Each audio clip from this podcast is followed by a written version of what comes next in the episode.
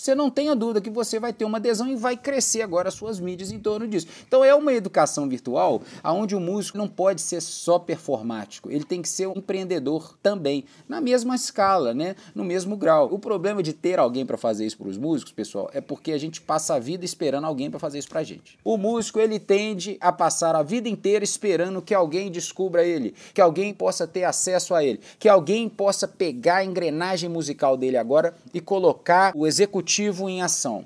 Não.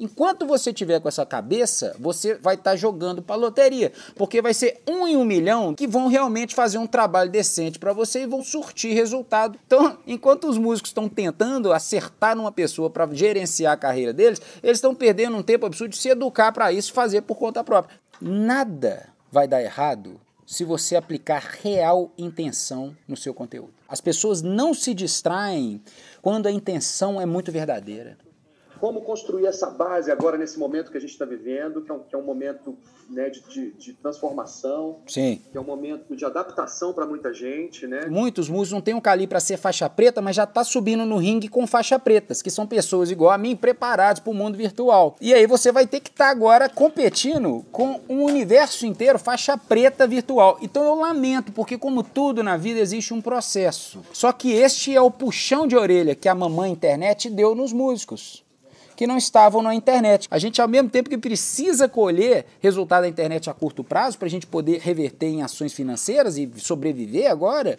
a gente vai ter que ter o processo de educação. Então, o músico vai se dar bem, hoje em dia, se ele conseguir criar uma rotina.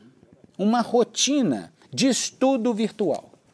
E essa rotina de estudo virtual envolve você aprender a criar conteúdo, você aprender a comportar por trás das redes sociais e aprender a rodar os patrocínios. Porque isso vai criar uma alavanca para você agora acelerar o seu processo para outros estágios virtuais de apresentação, inclusive monetização do seu conteúdo.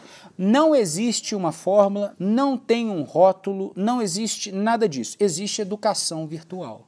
Então vocês têm que se dispor a uma rotina de educação virtual. Se você tem os atalhos do conhecimento, igual eu tentei mostrar aqui para vocês algumas coisas que podem acelerar o processo, também a engrenagem dos anúncios e patrocínios por trás, você vai reduzir dois anos em dois meses.